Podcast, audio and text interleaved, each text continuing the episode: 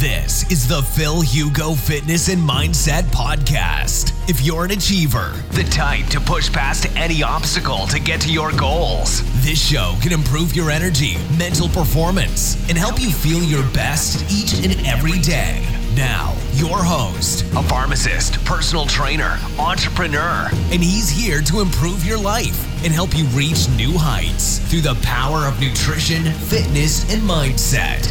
Phil Hugo. Bienvenido a este primer live que hago con mi amigo nutricionista Alejandro Dietista. Será una clase con preguntas y respuestas.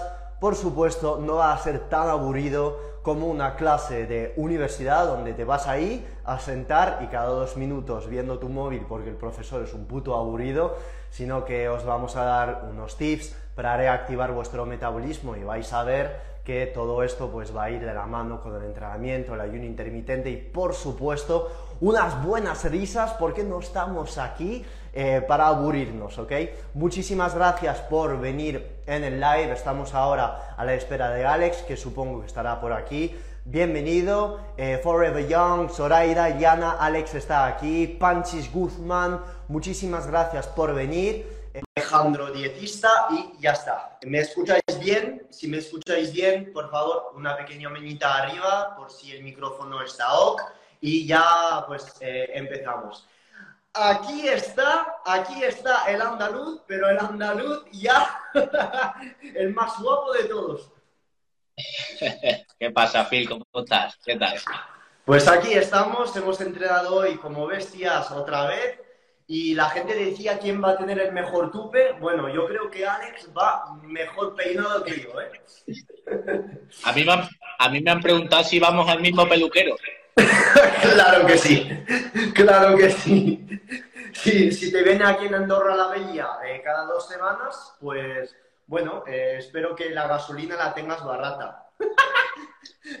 bueno, Alex, eh, hoy vamos a dar una clase y vamos, como estás ahora en mi live, sinceramente te iba a decir, preséntate, pero ¿quién no conoce a Alex Dietista? Pero no, sinceramente, a ver, preséntate, ¿cómo te presentarías, hermano? Que nunca te he escuchado presentándote, que siempre vamos de coño. Bueno, pues yo soy una persona que me ayuda a solucionar problemas. Ayuda a solucionar la diabetes, el síndrome metabólico, la hipertensión, sobrepeso y un largo etcétera, pues con un estilo de vida que ha forjado nuestros genes, no con tantos fármacos, pese a que tú seas farmacéutico, porque no hay ni un solo fármaco que consiga hacer lo que conseguiríamos hacer dejando a una persona con síndrome metabólico en pleno Amazonas. Déjalo allí seis meses. Te lo devuelven nuevo, con la glucemia estable, sin diabetes, delgado como oxigenación en los tejidos y perfecto. Ahora, tú mandas a ese al médico y no tiene pastilla para poder curar. Hermano, estás como una cabra. Vale, pues ya tenéis, ya sabéis quién es Alex. Eh, todas las personas que me siguen a mí y no Ah, están diciendo que hay eco. Supongo que el eco es debido a los, a los auriculares. A ver si pruebas con auriculares, Alex. Y en caso de que haya mucho, mucho eco, Yo creo... Pues pongo los míos también. Creo que es, yo los tengo, pero es tu móvil, mi sonido en tu móvil.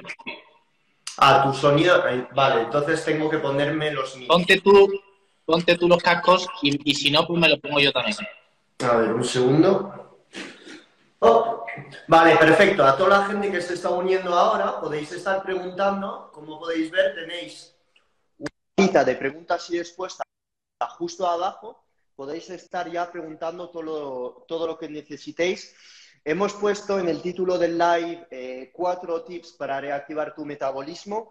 Entonces, vamos a ir eh, contándolas a lo largo del live y vamos a hacer que esta pequeña clase no sea aburrida. Vamos a estar lanzando una, después contestando las dudas, echándonos unas buenas risas y seguir continuando. Muchísimas gracias a todas las personas que se están ahora eh, uniendo ahora. Muchísimas gracias por venir. Es la primera colaboración en live que hacemos con, con Alex, que somos amigos, siempre estamos de coña, así que como lo he dicho esta tarde en Estoy, voy a intentar no partirme la polla porque es que con él, con WhatsApp, no aguantamos más de dos minutos. así que bueno, se acabó el eco, era culpa mía, así que empezamos. Alex, ¿quieres ya soltar eh, algunas cosas?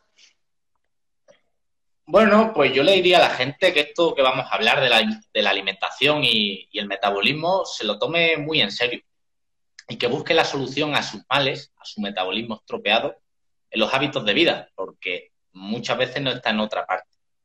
Nos han enseñado todo al revés en nutrición, todo al revés en hábitos de vida y la clara prueba de ello es la enorme epidemia de enfermedades degenerativas, crónicas, de metabolismo lento, diabetes que estamos sufriendo ahora como nunca antes en la historia.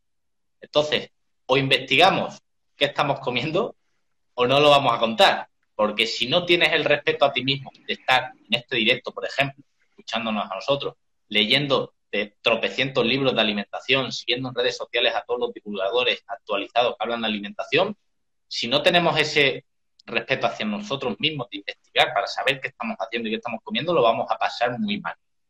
Porque si nos creemos lo que dice la televisión, las guías oficiales sobre alimentación, no vamos a vivir con salud mucho tiempo, porque te lo van a decir mal porque no interesa. Que estés sano no interesa, que tengas el metabolismo sano, porque si no, no te van a vender nada, porque no vas a enfermar.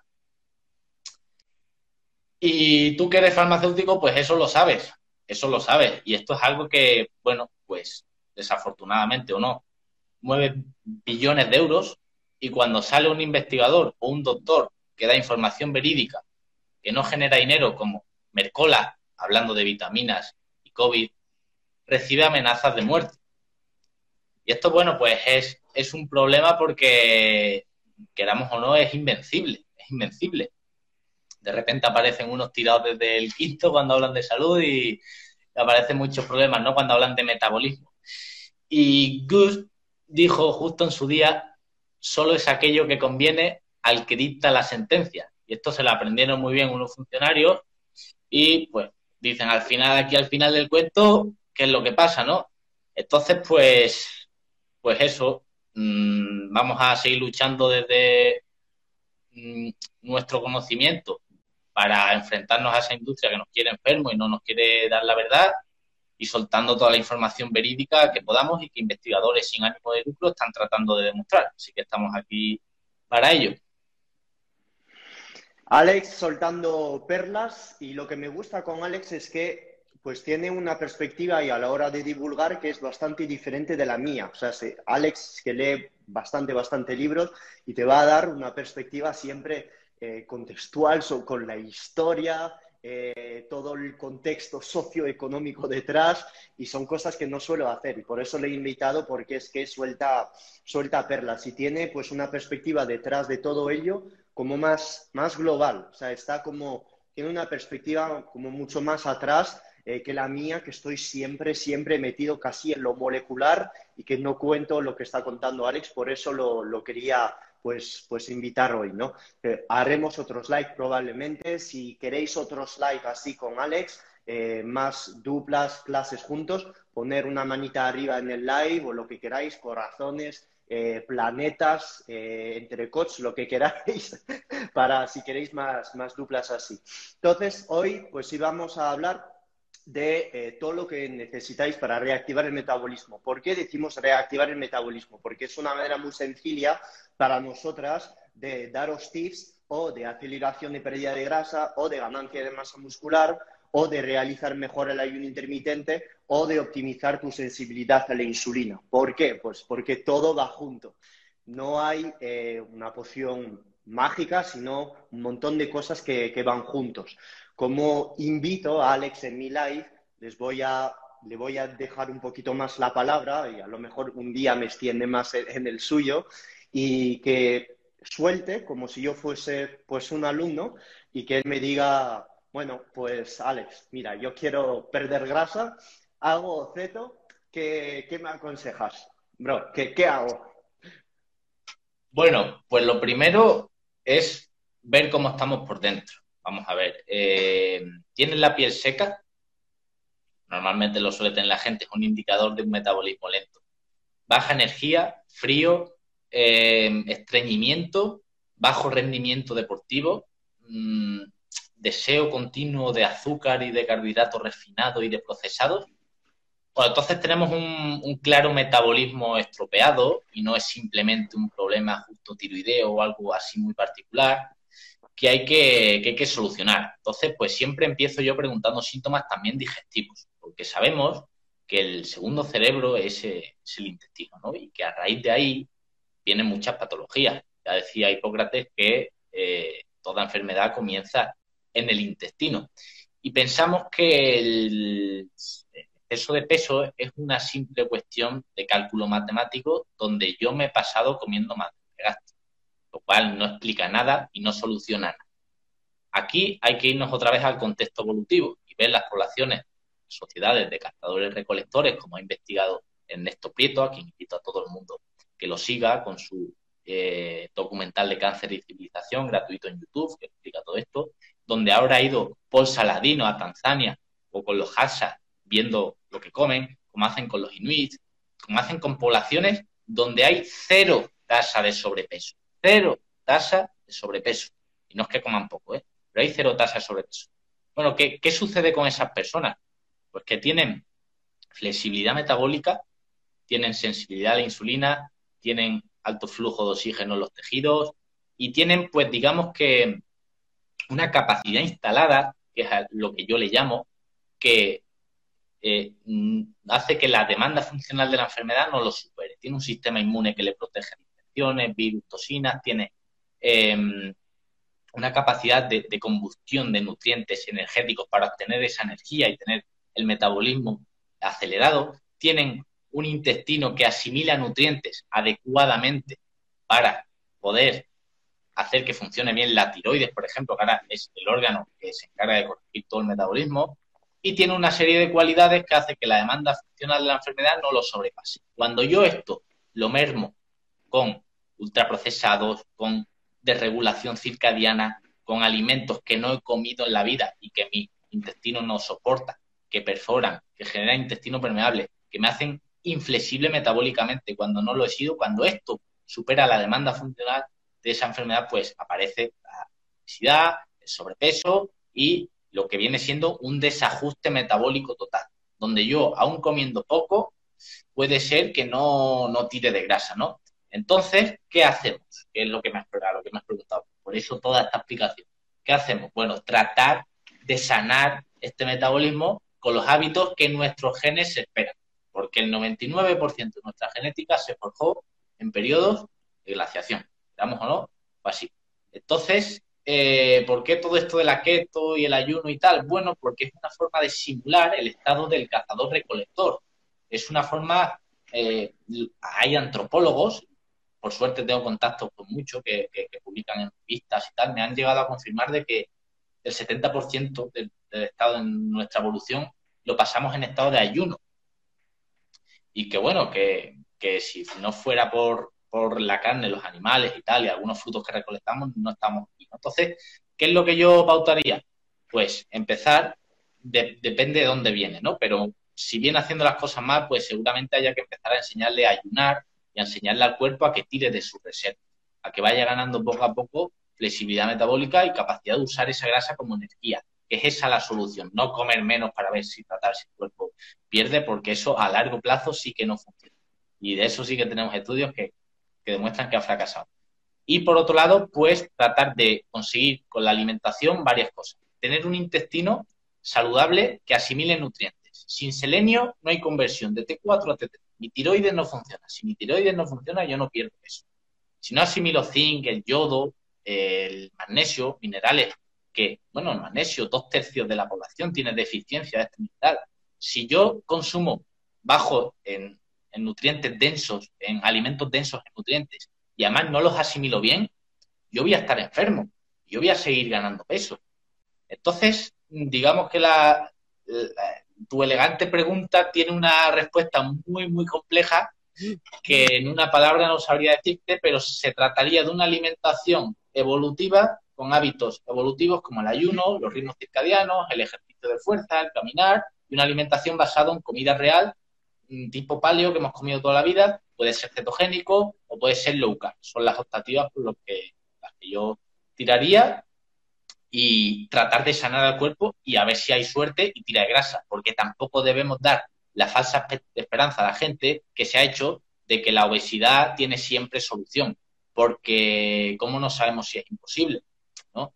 Entonces, eh, vemos revisiones, vemos ensayos clínicos de autores que dicen que puede ser que no haya una solución clara. Entonces se trata de eso, de sanar al organismo por los hábitos que nos han forjado y, si hay suerte, pues que el organismo empiece a tirar de casa. Muchas gracias, Alex. Solo en cinco minutos has podido abarcar eh, la tiroides, has podido abarcar el ayuno, has podido eh, abarcar el tema de los minerales y es donde van los tiros. Mientras estabas hablando, veía muchos comentarios sobre si podemos hablar de la tiroide. Y efectivamente, la tiroide, esta glándula que va a secretar pues, hormonas como la T3, la T4, es una de las razones por las cuales mucha gente se estanca o mucha gente tiene el metabolismo completamente roto. Entonces, has estado hablando también, Alex, de la importancia de los minerales, del selenio, del magnesio y del zinc. Muchas veces la gente esto se lo pasa por el foro. Lo pasa por el foro y solo ve ayuno y solo ve calorías. O con el simple hecho de hacer ceto ayuno, piensa pues que todo va a ir bien. Eh, ¿Podrías hablar de lo que sabes o cómo ves esta perspectiva de minerales y la importancia de ellos? Eh, y pues sí. te, te, interrumpo antes. No hemos preparado el live, ¿vale? O sea, yo estoy soltando las dudas a Alex, pero preparación del live, 35 eh, segundos, ¿vale? O sea, es totalmente improvisado. Y estoy entrevistando a Alex, pero ya sé que va a soltar perlas. Entonces, por favor, cualquier duda que tengáis lo podéis poner en la cajita de preguntas y respuestas y, por supuesto, vamos a contestar al máximo de duda que tengáis sobre ello. Gracias, Alex. Dale, dale. Pues con respecto a tu pregunta de los minerales, yo siempre voy a recomendar seguir a tu amigo el doctor James Nicolás Antonio, que ha sacado un libro de Mineral Fix, quien sepa, ojalá lo traduzcan, quien sepa inglés que se lo compre sí o sí, porque va a flipar, va a alucinar. O sea, esto... el poder es, eh, es, mi máximo, de mi máximo referente. J. Lucar está por ahí también, seguramente que lo sepa, que también lo apoya mucho. Ayer subió un post apoyándole, traduciendo un post de, James. Y que un abrazo, con él, que tiene todo nuestro apoyo. Un abrazo a J, que no va, no va despacio con nadie fuerte con todo. Eso es. Menos mal tenga un agente. ya me entenderá él. Y otro, y otro para James, que también tiene nuestro apoyo. Y bueno, un libro entero que se llama The Mineral Fix, hablando de todos los minerales y la importancia que tiene sobre el metabolismo. Otro que, habla, que habla mucho de esto, que está pues también en auge por la terapia metabólica del cáncer, otro mundo aparte muy interesante, es Ernesto Prieto. También habla de la importancia de los micronutrientes y cómo pues personas que enferman tienen graves deficiencias. Entonces siempre es verdad que nos vamos a los macronutrientes, a la proteína, a la grasa, al carbohidrato, al ayuno, tal, calorías, lo otro, como tú dices, ejercicio. Nos olvidamos muchas veces de la densidad nutricional. Por eso la dieta flexible no tiene ningún sentido y es una completa estafa. Eso de las calorías comiendo lo que te dé la gana no vale y no funciona. ¿Por qué? Porque mi metabolismo, si no recibe los micronutrientes esenciales, las células no funcionan. Entonces yo tengo unos órganos que son la, bueno, no unos órganos, son, eh, digamos, en, la célula, yo tengo como una central energética que se llama la mitocondria, que es un orgánulo donde eh, se obtiene la energía si yo no le doy el nutriente que necesita, eh, poco a poco voy perdiendo la capacidad de ir oxidando grasa. Cuando mis mitocondrias están disfuncionales, hay una disfunción mitocondrial, yo voy perdiendo la capacidad de quemar grasa y encima puedo llegar a afectar a nivel tisular e ir perdiendo las funciones de los tejidos que conforman todos los órganos, entre ellos la, la tiroides. La hipertensión, por ejemplo, cuando llega a afectar a nivel tisular y pierdo densidad mitocondrial, mis arterias se vuelven poco flexibles, muy rígidas, y cuando yo los someto a un estrés o un ejercicio físico, no aguantan esa presión sanguínea, de ahí la hipertensión. Entonces, claro, con los minerales eh, en todo el organismo cumplen una función importantísima para que funcione bien y se, y se nos olvida a veces. Y una cosa muy importante también con los minerales, por ejemplo, el cromo ahora que está muy en auge, pues, se ha visto las mejoras que hay en la resistencia a la insulina, la translocación de GLU4 consiguiendo cosas que ni fármacos hacen. Entonces, fijaos la importancia que tiene eh, estos minerales. El magnesio también influye en el metabolismo de la glucosa, la vitamina D, la función de las células mm, de las eh, células del páncreas que secretan insulina. Eh, todos los minerales cumplen funciones imprescindibles para que el metabolismo esté sano. Entonces, vamos a garantizar una dieta con alta densidad nutricional, con hígado a tope, huevos, carne de pasto, pescados, vegetales y a tratar de tener un intestino que esté asimilando esos nutrientes, porque si yo estoy todo el día con diarrea o con mucho estreñimiento, en una permeabilidad intestinal, no asimilo nada, no asimilo nada. Entonces, es esa la combinación que tenemos que hacer, que muchas veces me menospreciamos. Y todas estas personas que tienen hipotiroidismo, pues suelen tener también estreñimiento. Y esto no es algo increíble o porque te ha tocado mala suerte, es totalmente normal. Es porque personas con hipotiroidismo suelen tener em, problemas a nivel del metabolismo del colesterol, problemas a nivel de secreción de sales biliares, problemas después que todo esto se repercuta en el intestino. Y muchas veces en personas con hipotiroidismo vemos pues malestares intestinales, eh, vemos también personas depresivas porque hay una relación entre el metabolismo del colesterol, el metabolismo de las hormonas T3 y T4, la salud intestinal y todo esto va repercutiendo después aquí.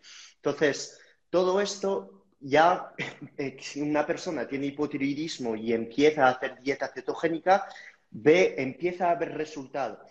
Pero puede ser también que esta persona ya luego se estanca ¿Y por qué se estanca? Pues esto es un poco el principio del live o el corre del live, muchas veces pues porque ya le falta la energía necesaria o porque no está metiendo los minerales necesarios. Te haces dieta cetogénica, lo combinas con ayuno intermitente, pero como te faltan los minerales, bebes agua bezoya, no metes la sal suficiente estás comiendo alimentos o sigues comiendo alimentos procesados muy bajos en, minerales o no sabes hacer las combinaciones necesarias o pasas a una dieta carnívora, dejas de meter verduras, tienes desbalances en todos los minerales, ¡boom! Te toca la tiroide. Ves que no pierdes peso, sigues comiendo menos y ¡boom! Todavía más estancado o estancada y llegas a un punto donde el metabolismo está muerto, muerto, muerto. Sigues comiendo menos y ya te metes, pues lo que llamamos una tumba metabólica total. Y rescatar un metabolismo así ya es poca broma. Y me lo encuentro en asesoría, en el curso, con muchas personas así. Y es una tarea bastante difícil de rescatar este metabolismo. Entonces, Alex, tú, una persona así, ¿cómo la rescatarías? De una persona que llega de hacer ceto, que llega de hacer ayuno, que encima entrena, porque es importante entrenar y crear masa muscular, pero ya no pierde. Imposible. Hace ceto, ayuno, entrena, pero ya fuera de servicio. Y encima está deprimida y ya no digiere. ¿Cómo rescatas una persona, una persona así? Y después doy, doy mi opinión. Que supongo que aquí, y pregunto esto porque Supongo que Alex va a contestar algo y yo otra cosa, porque no, estamos los dos de acuerdo en todo con Alex, pero para dar ahí un poco, un poco de chicha. Bueno, de este perfil llegan muchos, como has dicho, a la asesoría llegan muchos, pero es que tampoco veo en todos, hay, obviamente hay que analizar cada caso porque quizás no tengan las mismas causas, siempre. Yo me he llegado a encontrar casos así, por ejemplo, de keto perfecta, de entrenamiento perfecto, sueños, ritmos circadianos, pero un estómago altamente alcalino por consumo de omeprazol durante 20 años, que allá a día de hoy no los tomó 20 años, o un estómago súper alcalino, 20 años, me refiero muchos años atrás, y con un estómago muy alcalino, que sabemos que el estómago, por ejemplo, del ser humano necesita de un pH muy, muy ácido, un pH 1 o 2, como los carroñeros, prácticamente. Y, me he encontrado de que no había asimilación de nutrientes. a ver esto como es, hemos hecho analíticas y vemos, medimos yodo, zinc, magnesio, y algunos minerales para que den una idea, todos desplomados, eh, Phil, todos súper bajos. Y me he encontrado casos así de que una, un propio uso de algún fármaco que te cambia la acidez del estómago ya puede hacer casi miles más nutrientes y que aunque estés haciendo todo bien, como hemos hablado con los micronutrientes, la importancia que tiene, que no se dé esa pérdida de peso que buscamos. En ese caso, pues se vuelve a acidificar el estómago, vinagre, sidra, manzana, limón, vamos haciendo de manera natural. Antes de la comida, betaína puede ayudar mucho, vamos acidificando poco a poco. Al principio arde un poco, pero porque tenemos la mucosa que cubre el tejido alterado, entonces vamos reforzando mucosa con glutamina, glicina, con colágeno, haciendo bien las cosas y conseguir acidificar ese estómago y reforzar la mucosa para que no arda y ya asimilemos bien los nutrientes, ¿vale? Que esto sucede muchas cosas, de reflujo, hinchazón, no, nos damos cuenta y tenemos un tubo digestivo muy alcalino y eso no va a asimilar bien nutrientes. ¿Qué más casos me encuentro yo? Bueno, me encuentro también a veces que también pensamos que hacemos bien una keto, pero digamos que se hace un poco una keto sucia. Porque de eso de yo hago bien keto, pero me tomo ultraprocesados keto, eso sigue siendo un ultraprocesado. Un bizcocho keto sí, no tendrá eh, a lo mejor azúcar, pero tiene ahí una mezcla de nutrientes que no es nada evolutivo y que no tiene ningún sentido. Y eso es otro alimento nuevo, hiperpalatable, que no hemos comido en la vida. Veo aquí, eh, pues, eso, eh, bombas de, de, al final que son dulces keto que no se están haciendo las cosas bien. Y pensamos que estamos en keto, low y lo estamos, pero no, siguen manteniendo adictos al dulce. Y a veces eso se cura con carne, huevos, pescado y vegetales.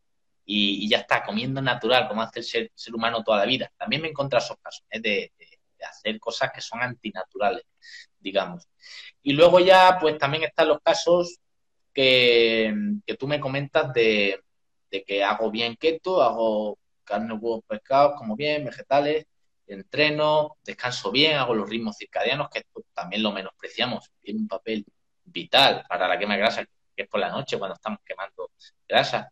Eh, y no sale bien las cosas. ¿Qué hacen? Bueno, pues a veces yo mido las analíticas porque me gusta saber y veo yo eh, el cortisol me gusta medirlo en saliva, es la que suelo mandar la prueba, es más fiable que, que sangre y sale el cortisol, tío, por la puta nube, como si estuvieras ahí opositando ya en la última semana sin dormir y tal.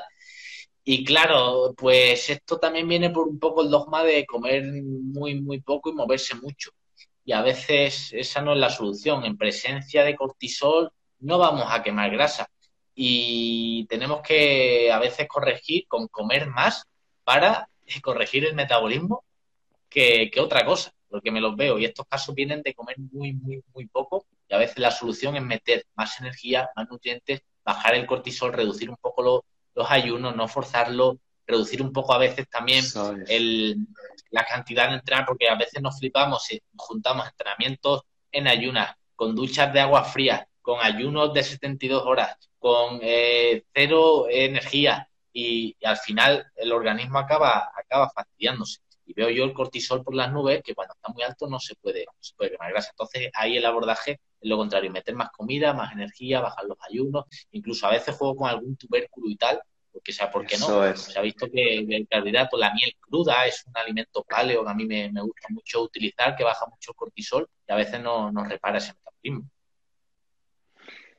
Alex, tienes toda la razón y muchas veces es muy difícil en mujeres o en hombres que pues han pasado por ceto, ayuno y se encuentran con metabolismos destrozados, muchas veces por no haber metido estos minerales o por haber abusado del ayuno.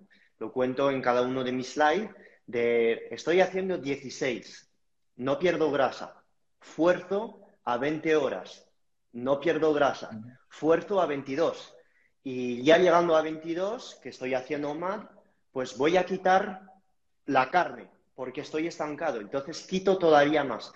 Esto, poco a poco, es, como lo ha dicho Alex, subida de cortisol y que alargado en el tiempo genera resistencia a la insulina por puro mecanismo de protección, puro actuación de cetonas en tu músculo que hacen todo lo posible, todo lo posible para mantener la masa muscular, proteger toda esta glucosa que vaya al cerebro porque el cuerpo detecta un estado de alerta. Entonces, estás haciendo ceto, estás haciendo ayuno, estás entrenando, pero porque lo estás forzando y estás poniendo el cuerpo en estado de alerta, estás generando los efectos contrarios a lo que al principio estaba buscando. Y es lo que has dicho, Alex. A veces subo la energía, subo la cantidad y meto tubérculos. Y esta es la idea. ¿Y por qué es la idea? No estoy vendiendo ciclado de cargos que hay que meter cargos. No, no, no es, no es eso.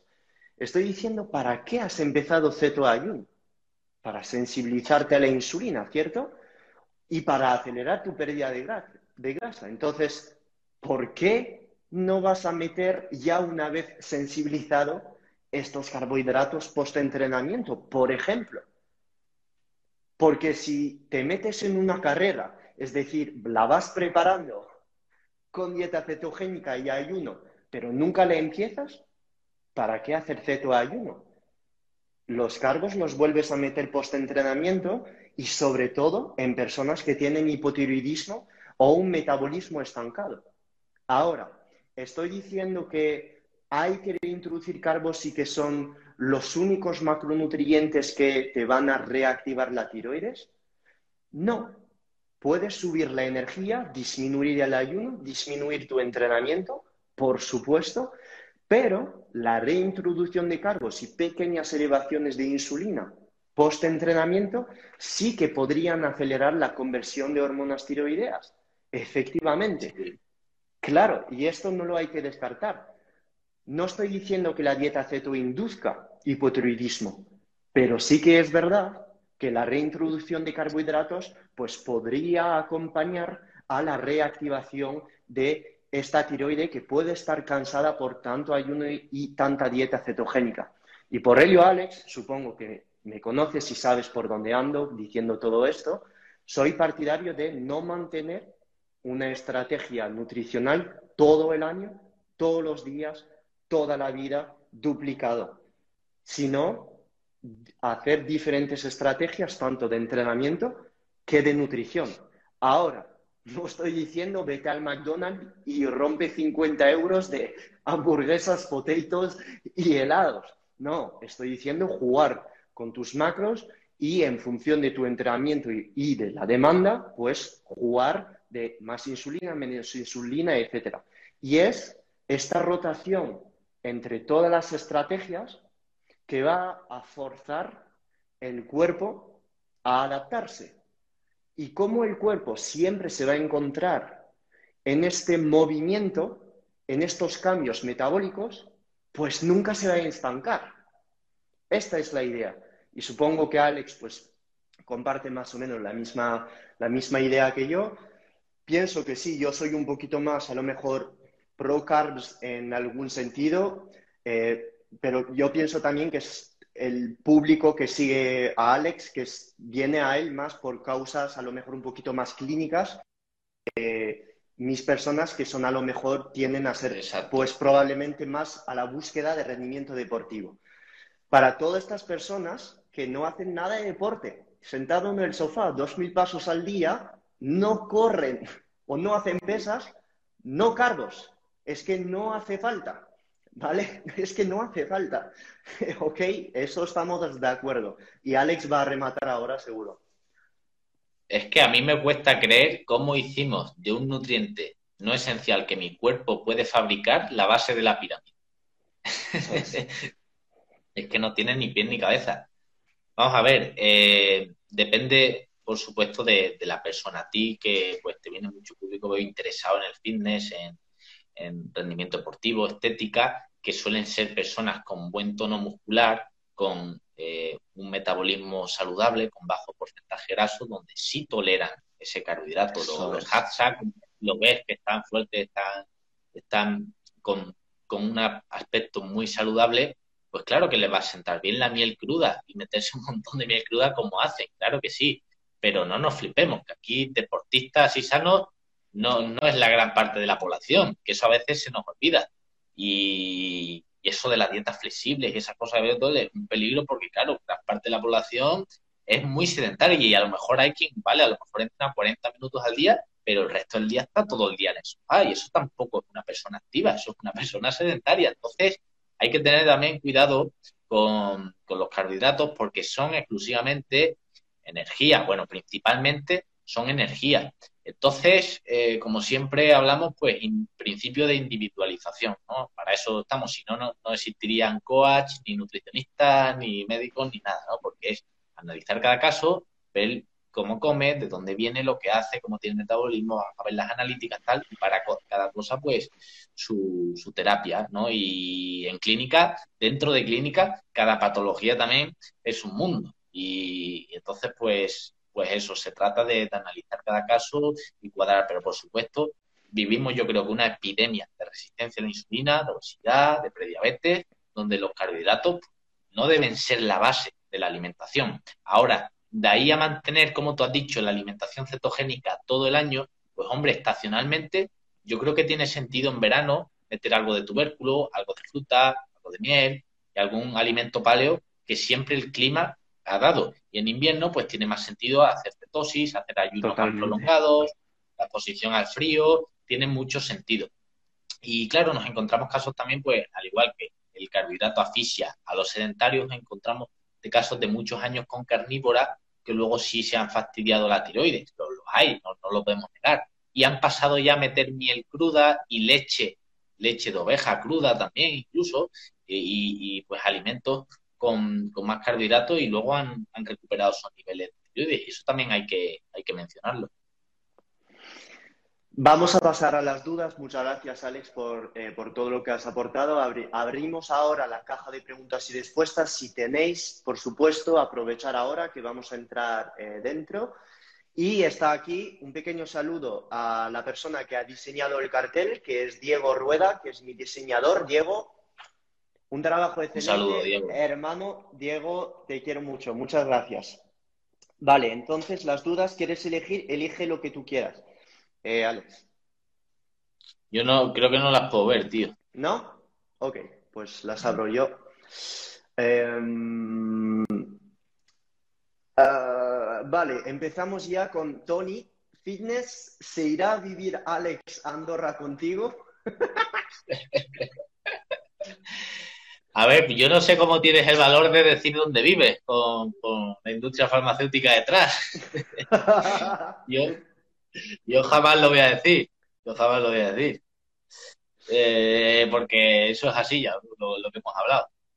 Yo, a ver, yo soy más de me gusta mucho el sol. Me gusta mucho el sol, me gusta la playa. Prefiero vivir pues enfrente del Mediterráneo, del Atlántico, zonas que. Ya lo, lo, tengo claro. Será, será yo quien tenga que ir a, visitar a Alex ahí comernos. Eso es. A ver, esto te va a gustar, Alex. Response could not be shared. Voy a probarlo otra vez que siempre me, me hace la misma. Que hay pequeños problemas ahí técnicos. A ver, voy a buscar la pregunta de nuevo, que está justo aquí, que era bastante buena, te va a gustar. Ah, no la vuelvo a encontrar. Un segundito. Ah, esta. Vamos, no sé, ¿no la ves? Esta no, esta no, esta es la de J. que no sé por qué no funciona la... esta. Nacho Ruiz, ahora. ¿Cómo podemos subir nuestros niveles de energía partiendo de la base de que descansamos bien? Nacho Ruiz está preguntando. Bueno, eso, lo de siempre, ¿no? Preguntas elegantes a soluciones muy complejas. Puedes responder tú. es, eh, es todo lo que ha hablado Alex. Volver a dar a nuestro cuerpo lo que los genes piden. Si estás descansando bien, pero sigues teniendo fatiga, pues entonces más sol durante el día mejorar tu entrenamiento de pesas y si ya lo haces, cambiarlo, porque a lo mejor estás demasiado acostumbrado, no estás metiendo la suficiente energía y luego tener cuidado a lo que estás comiendo. ¿Estás comiendo lo suficiente? ¿Sí o no? Como siempre, puedes estar haciendo ceto o low carb, pero si durante el día estás con una patata, dos latas de sardina y 50 gramos de pechuga de polio, probablemente tengas poca energía, porque tu cuerpo pide más. Entonces, esto lo tienes que ver. Minerales, ¿está cubierto el sodio? ¿Está cubierto el magnesio? ¿Está cubierto el zinc, el selenio, el yodo? Todo esto me vas a decir, ¿y cómo lo puedo saber? Pues con profesionales como Alex, que son nutricionistas y que te puedan ayudar a diseñar una dieta. Entonces, no hemos hablado con Alex, no vamos a vender ningún producto en este live, eh, no estamos aquí para ello, os lo prometo, ¿vale? No hemos hablado nada de esto, pero sí que es verdad que diseñar una dieta es algo, porque no solo son los macros y cuadrar los macros, sino meter todos estos minerales, sobre todo si quieres hacer ceto o low carb. Con solo lo que te he dado, teóricamente, si tienes todo esto cubierto, si no hay una patología detrás, la energía ya se te sube enseguida. Ahora, ¿podemos hablar de suplementación? Sí, pero sinceramente no es normal tener energía elevada solo tomando suplementación. Sería lo normal tener energía elevada sin nada, incluso sin café. Totalmente, totalmente. Listo, entonces. Poco que añadir. Esta para ti, Alex. ¿Cuál es la mejor alimentación para el intestino permeable? Vale. Eh, primero, eh, vamos a eliminar el insulto, eliminar todo lo que nos va a generar esa permeabilidad.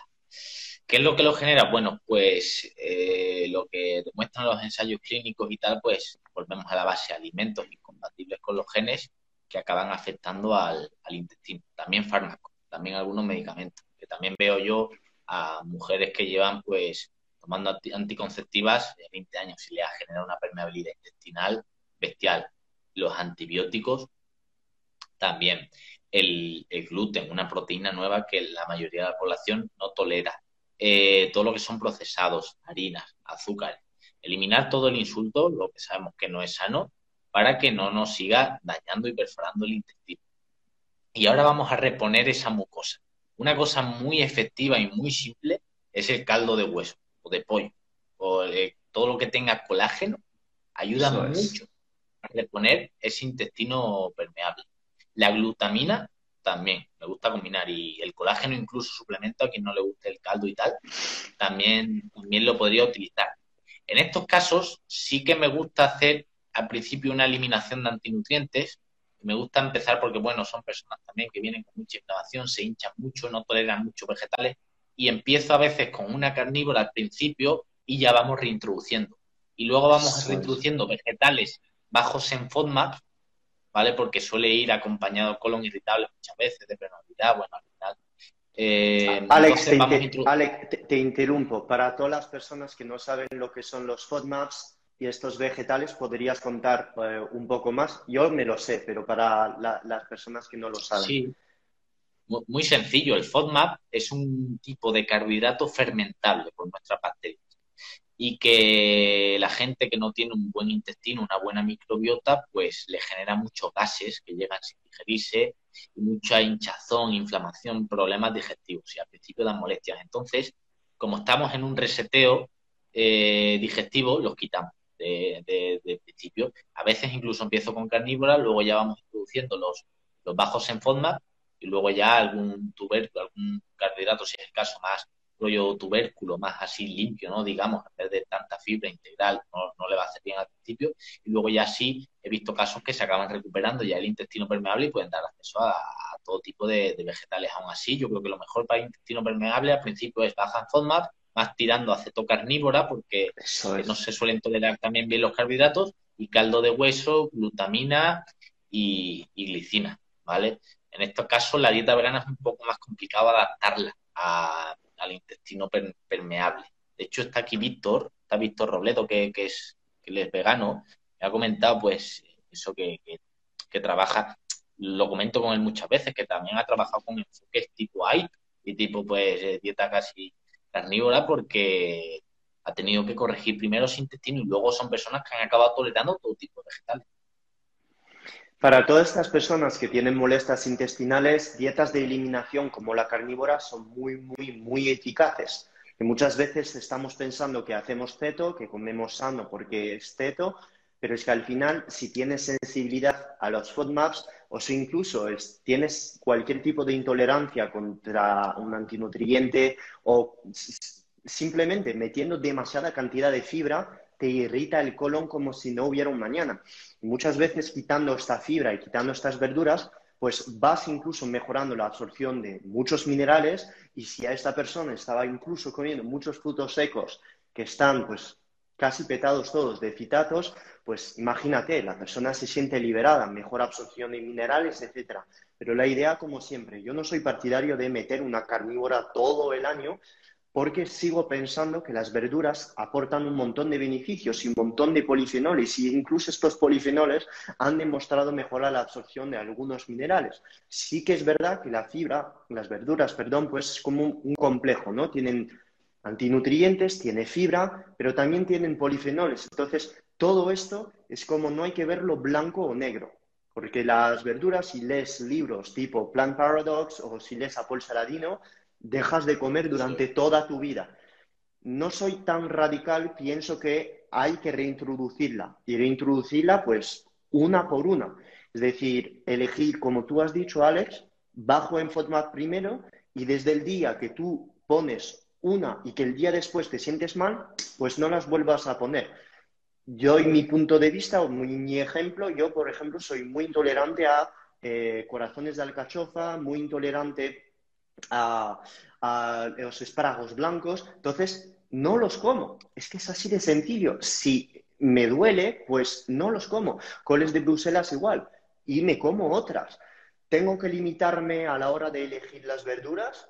Pues sí, pero si me voy a sentir bien el día después, pues lo hago, da igual. O sea, esto es un, digamos, sacrificio bueno no quiero estar mal el día después por haberme comido 200 gramos de, alcachofas.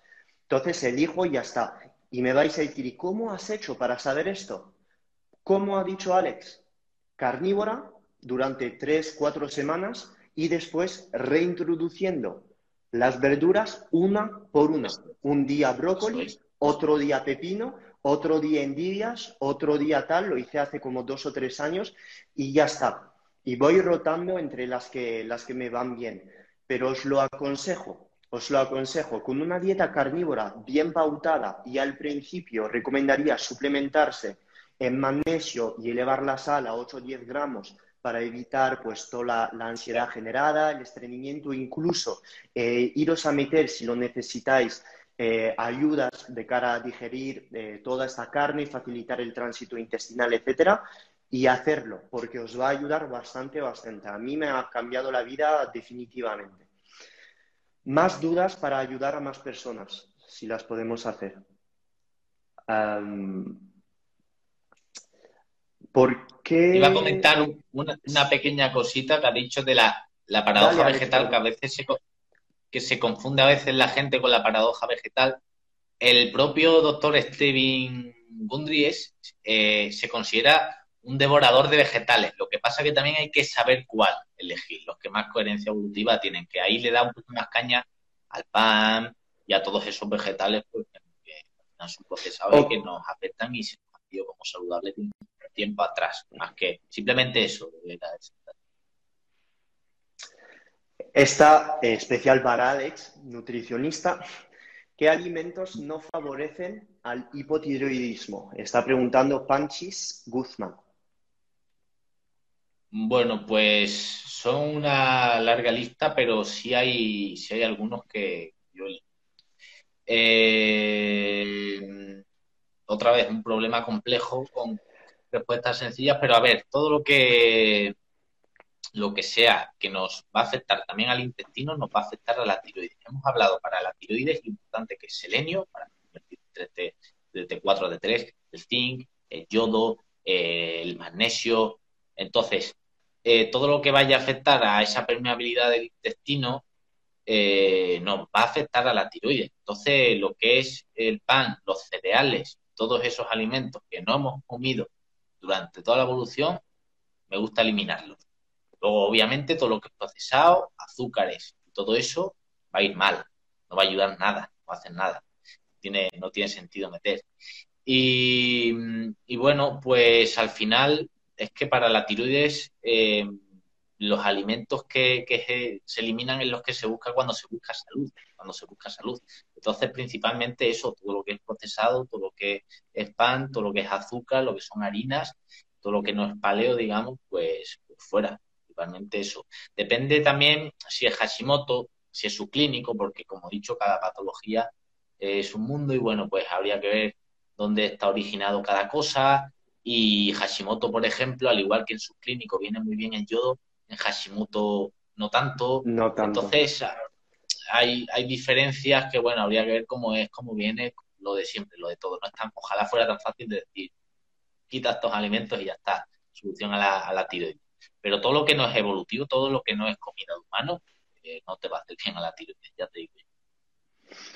Quitaría, en todo caso, yo soy un poquito más radical en esto, eh, todos los bociógenos, tipo el brócoli, no, sí. todo esto eh, los bociógenos, el brócoli. Crucíferas. Eso es, crucíferas fuera, coles de Bruselas, todo esto fuera. Fuera totalmente y luego por el tema del sulforafano también, que esto pues interviene aquí bastante y sobre todo por pues todos estos antinutrientes que van a impedir la absorción de los minerales. El selenio, el cobre, el yodo, todos estos minerales, si no puedes entrar, si no pueden absorberse por, eh, la, en la pared, por la pared intestinal, no llegarán a la tiroides. Por ello, muchas veces, cuando tú vas diciendo, yo es lo que suelo hacer, a una persona con hipotiroidismo severo que llega con Hashimoto, muchas veces es casi todos los vegetales fuera. Vamos a comer pinos y, y, ver si, si, estamos remontando. Y en este momento sí que la suplementación tiene todo el sentido del mundo. Hay algunas veces que lo puedes rescatar solo con alimentos, pero en estos pacientes la suplementación tiene todo el sentido del mundo. Luego digo, fuera gluten, fuera índices glucémicos altos, fuera lácteos. Y me da igual, no kefir, no queso, nada. Quitamos todo durante las primeras semanas, como ha dicho antes Alex previamente con la dieta carnívora, el mismo espectro de acción y luego ya después reintroducimos, reintroducimos. Pero sí que es verdad que uso mucho los suplementos cuando alguien me llega con estos hipotiroidismo de, de Hashimoto para acompañar todo esta, pues quitar todos estos alimentos, ¿no? Porque la persona suele sufrir también mucha ansiedad. Y en estos pacientes, en estos momentos de, de la asesoría, pues es subir también en magnesio. No tengo miedo en meter 800 o 600 miligramos de magnesio elemental. No hablo de magnesio total, magnesio dislicinato, no, no, subir realmente a 700, 800 miligramos, porque muchos de estos pacientes también se sufre de estreñimiento y muchas veces es debido a déficit de, de magnesio. No estamos aquí para decir cómo asesoramos a todos, pero sí que es verdad que pues con algunos tips así os podéis ir del live con unas pistas para poder pues indagar, buscar por vosotros, etcétera. De hecho, tú que comes mucho con, con, lata, en caso de Hashimoto, ¿verdad que no lo recomiendas? Porque las latas, efectivamente, si ya tienes un mínimo de sensibilidad, pues fatal. Yo como bastante latas, bastante. En plan, dos latas al día caen. Sí, sí. Claro, pero por eso digo, Hashimoto, tened cuidado con muchas, por mucho que nos gusten las sardinas en lata, y todas esas los alimentos que, bueno, son magníficos, pero cuidado en Hashimoto también. Y sí, lo de las crucíferas, los lácteos y todo eso también tiene mucho sentido. Eso es. Y es que encima los lácteos, para mí, Alex, es que inducen estreñimiento. O sea, lo, veo. Cuando una persona tiene estreñimiento, para mí los lácteos que lo induce todavía más. Y si una persona me llega, hay una pregunta ahí de kéfir. El, kéfir sí, lo, lo, puedes meter, pero si ya tienes problemas intestinales, para mí el kéfir sigue veniendo de la vaca, de la oveja o de la cabra, con lo cual sigue siendo proteína láctea. Entonces, si ya tienes el intestino hecho polvo, los probióticos los puedes sacar de otro alimento. O sea, realmente, lo puedes sacar del kimchi, lo puedes sacar del sauerkraut, pero si ya de por sí tienes hipotiroidismo y dificultad para digerir lácteos, lo cortaría para realmente ver si, hay un problema aquí. Ya después. Y hay también quien, dentro de los lácteos, perdona que te interrumpa, hay quien tolera muy mal los de vaca y los de cabra o oveja sí. Y la simple diferencia está en la caseína a dos, también en la alimentación que ha recibido. Pero también sucede en muchas personas que a lo mejor le quitas el de vaca y mantienes lácteo y soluciona y no le da molestias digestivas ni nada, ni estreñimiento, y simplemente ha cambiado el animal. Porque las vacas en su día sufrieron recientemente una mutación con la proteína, con la caseína A2 que, la, la, 1 que tiene la, vaca y la A2 que tiene los de cabra y oveja, pues la de vaca inflama y mucha gente no, no la tolera. Hay gente que sí le tienes que quitar todos los lácteos. Pero a mí sí me gusta diferenciar vaca, cabra o oveja, porque a veces digo, vale, vamos a quitar todo lo de vaca, porque hay quien le dice, me encanta el lácteo, me encanta el queso y tal, pues para que le genere también un poco de adherencia al plan, pues vamos a probar con cabra o oveja y muchas veces funciona. Muchas veces yo creo que, que la diferencia que hay entre los dos es importante. Sí, cuando quitas lácteos también tienes que saber volver a poner este calcio, porque estamos en lo mismo. Claro. Quitando todos los lácteos, te depletas en calcio y si no lo metes de, otra forma o no reequilibras los otros eh, minerales, zinc, magnesio, bueno, si ya contamos todo, la gente se va a volver loca y decir, pero es que, sí, sí, sí, es que claro, ya después es saber ver analíticas y, saber actuar en función de la analítica, es que no hay más. La gente un poco guru ahí por Instagram que, que suelta perlas o infografías raras, tener cuidado, realmente una buena nutrición está pautada a partir de una analítica. Incluso si la gente llega con una analítica de, pelos para los minerales, o sea, yo encantado, o sea, encantado. Y, es mucho más fácil pautar una nutrición así. Eh, Alex, yo no quiero abusar de tu tiempo, pero simplemente elegir algunas dudas ahí porque no hemos hablado absolutamente nada de algunas cosas y hay unas dudas bastante, bastante buena. Entonces, esta te va a encantar. Eh, los huevos fritos y a Nutriermo. Nutriermo no está viendo este live. Nutriermo, te he mandado un mensaje al fax, al fax de Miami. Espero que lo veas. Eh, franados, puto fax. Franados, eh, pregunta, ¿los huevos fritos o bacon no aumenta mucho los radicales libres al calentar esas grasas. ¿Cómo, cómo? A ver, ¿puedes repetir? ¿No, ¿No ves la pregunta? ¿No la ves? No, es que no, sé por qué no me aparece ahí. Es que eh, yo también la última vez no me aparecían, no, pasa nada. Los huevos, eh, se está preguntando, ¿los huevos fritos o bacon no aumentan mucho los radicales libres al calentar estas grasas? Todo, todo lo contrario, es la grasa saturada la que menos producción de radicales libres va a generar. Lo peor para eso, para cocinar, que sí te va a oxidar mucho, que sí va a inflamar, te va a envejecer, eh, además de ser tóxico, son los aceites de semilla.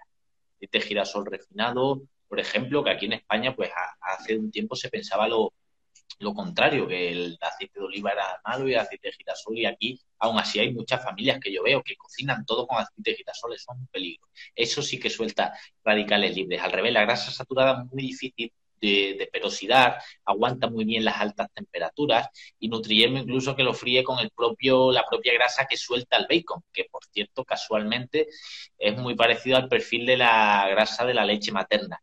Entonces, ¿cómo va a ser, cómo va a ser malo la, grasa que nos ha hecho eh, evolucionar? Entonces, lo, lo contrario, eh, mejor grasa saturada para, para, cocinar, mucho mejor, aceite de coco, ghee, eh, mantequilla. El de oliva, aunque no es saturada, pero sí aguanta también mejor las altas temperaturas, pero yo prefiero usar el de coco y tal.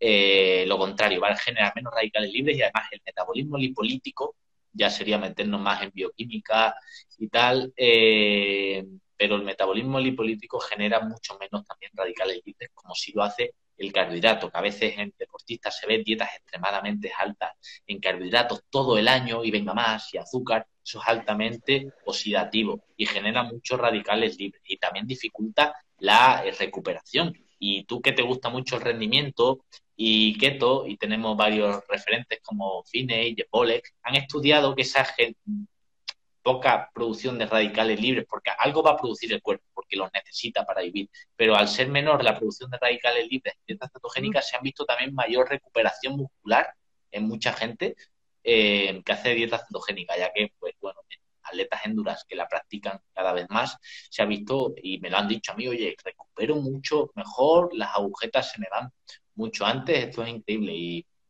yo creo que van por ahí los tiros.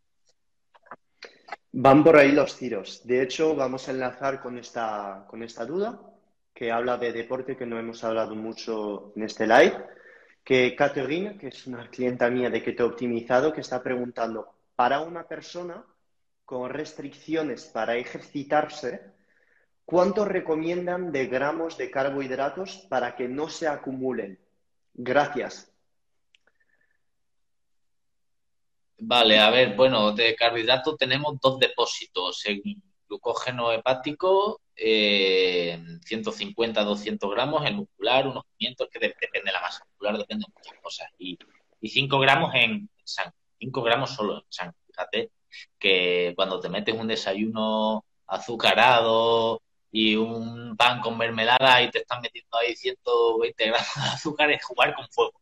Pero bueno, eh, una persona que no se puede ejercitar, entendido, eh, cuánto es el mínimo de carbohidrato tolerable para que solo sea como glucógeno y no se acumule como grasa vía lipogénesis de nuevo, entiendo, ¿no? Que va por ahí o no, no sé, la pregunta creo que se refiere a eso. La, pregunta es, ¿hasta cuántas fresas y boñatos puedo comer para no crear grasa? Eh, y sin hacer ejercicio.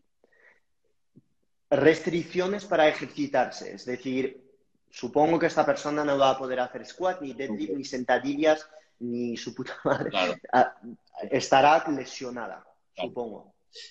Pues poco, poco, porque al final, cuando el glucógeno hepático está lleno y yo sigo metiéndole fructosa, lo peto y genero un hígado graso. Porque los ganaderos, tú pregúntale a cualquier ganadero, tiene esa lección muy aprendida. Un ganadero no le va a generar el, el en la oca eh, dándole carne y aguacate. Es bien posible. ¿Qué es lo que hace? Pues le da maíz y zumos de fruta. Ya está. Con eso ya lo genera el hígado graso. Entonces, una persona que se va a ejercitar poco, entiendo, va a estar con poca, no tanta masa muscular, pues va a tener que comer poquito carbohidratos, porque lo que hemos hablado antes, si no te mueves, ¿para qué? Si su función es energética, ¿para qué tanto carbohidrato? Exactamente la misma respuesta que Alex. El carbohidrato para tu energía, para cuando haces deporte. Si buscas rendimiento, lo metes en torno a tu entrenamiento. Si no haces deporte, o si es lo mínimo para mantenerte en vida y no deprimida, sinceramente, con metiendo un gramo como mucho por kilo de peso, ya está. Ya, está, va, ya, va de no, ya va que no, no hace falta. Después, pues somos asesores nutricionales es saber jugar con los gustos de, las personas. Si a una persona le gusta mucho el sabor dulce de unas fresas, de frutas del bosque, no estamos aquí para decir deja de comer esto. Pues no, te vas a dar una caminata por la mañana, a lo mejor haces 10 minutos de ejercicio en casa y los pones después, o por la noche para mejorar el sueño, lo que sea. Pero sinceramente, si me dices no hago deporte, ¿cuánto carbos puedo meter para no ganar grasa? Esto también tiene que ver con la cantidad de energía que pongas durante el día. No te estoy diciendo que por comer 200 gramos de patata cocida vayas a ganar 2 kilos. Es falso. También juega la cantidad de comida que estás metiendo y el timing de esta patata. No es nada lo mismo meter 200 gramos de patata habiendo dormido tres horas sentado en el sofá todo el día y mezclarlo con aceite de oliva y esperar a que pase algo, que meter con la misma cantidad de calorías que metes en el día esta patata después de un entrenamiento de una hora en el gimnasio.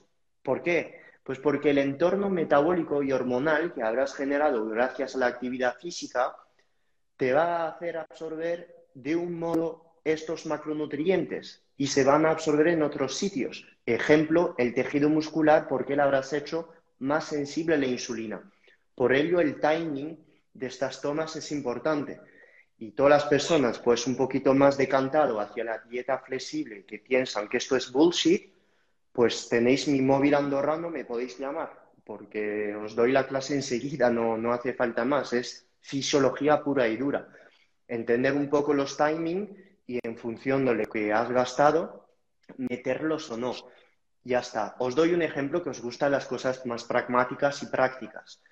Eh, yo tolero muy mal los carbohidratos. ¿Veis mi cuerpo? No me meto muchos carbohidratos al día, entreno hipertrofia, voy a salir a correr, hago mucho deporte, pero no meto mucho carbohidratos. Si pudiese poner más, con más comidas, pienso que estaría muchísimo más fuerte, pero no lo hago porque no busco hipertrofia y no busco competir, pero podría poner muchísimo más. En cambio, como no pongo estos carbos, pues a lo mejor voy a tirar más de proteínas y más de grasa. No voy a meter estos carbohidratos por una razón, es que me duermen y el día después me siento mal.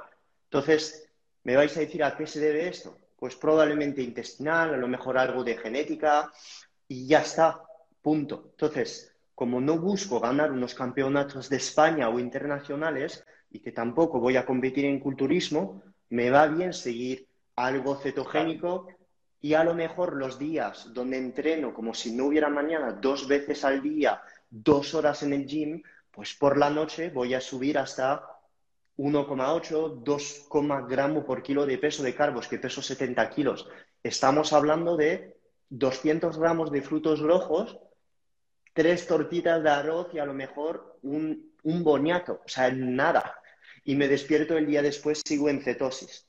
Y esto es un poco también vuestro trabajo de, ir viendo cómo lo hacéis.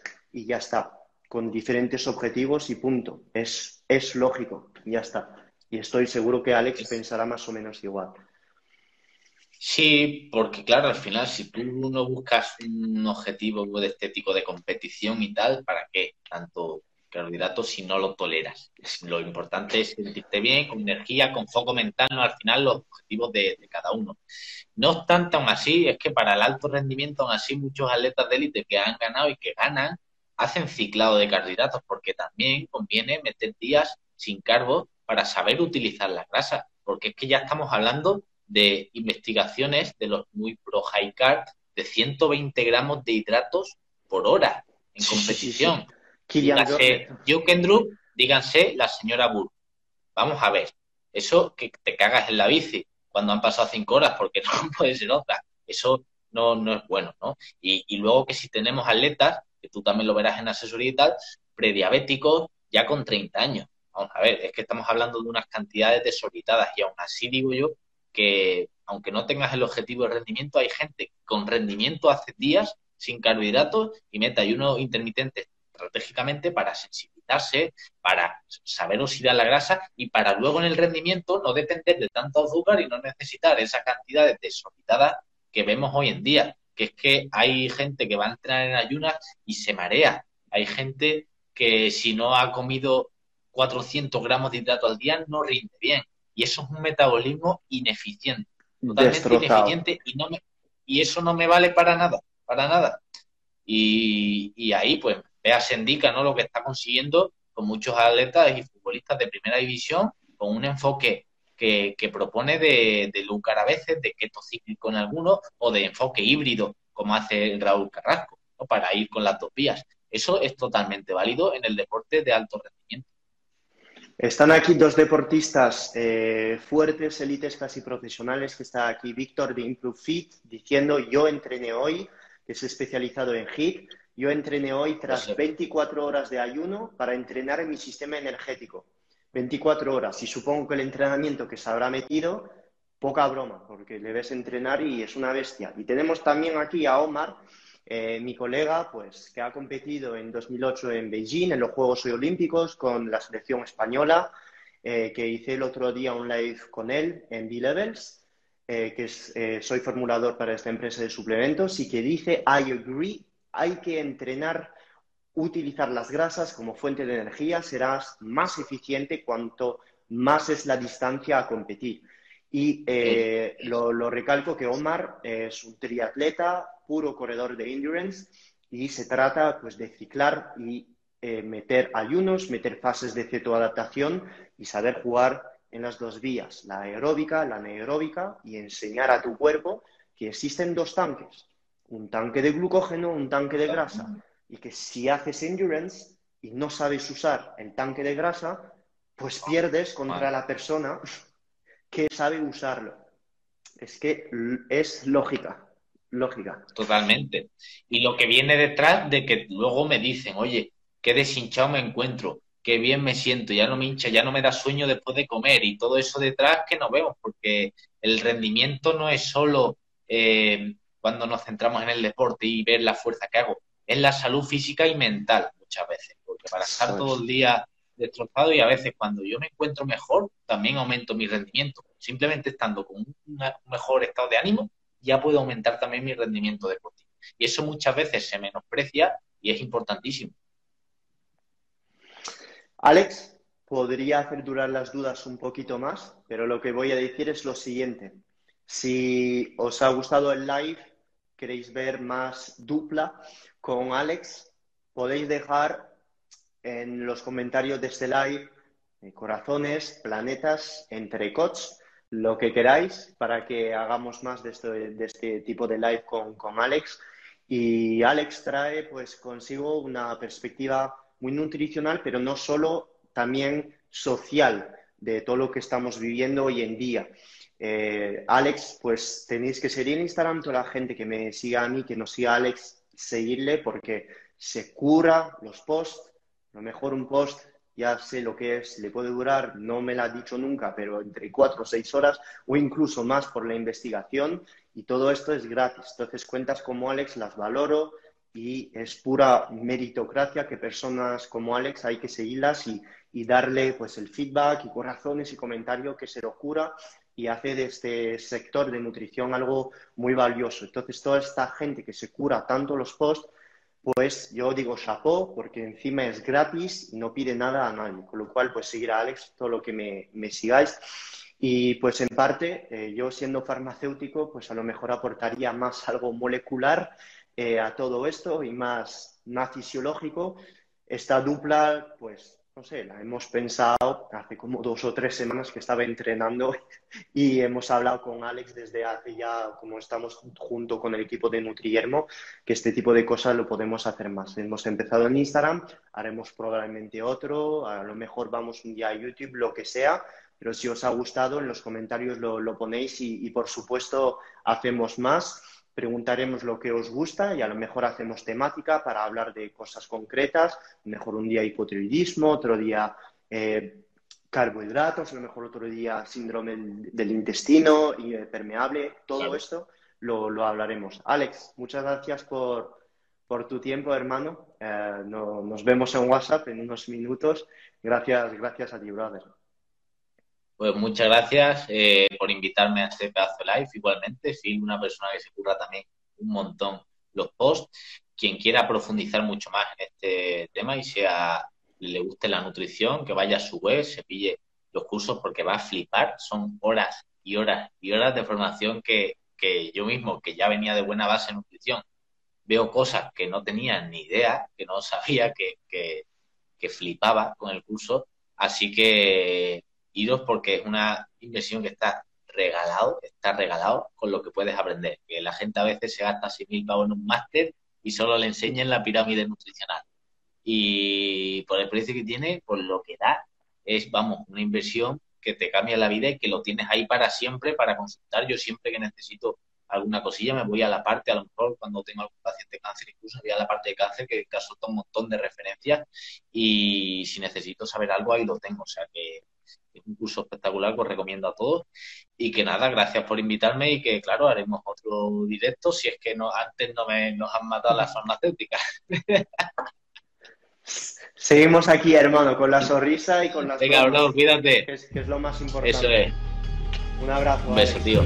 This has been another episode of the Phil Hugo Fitness and Mindset Podcast. If you enjoyed the episodes, leave an honest review in iTunes so other like minded individuals can conquer their goals too.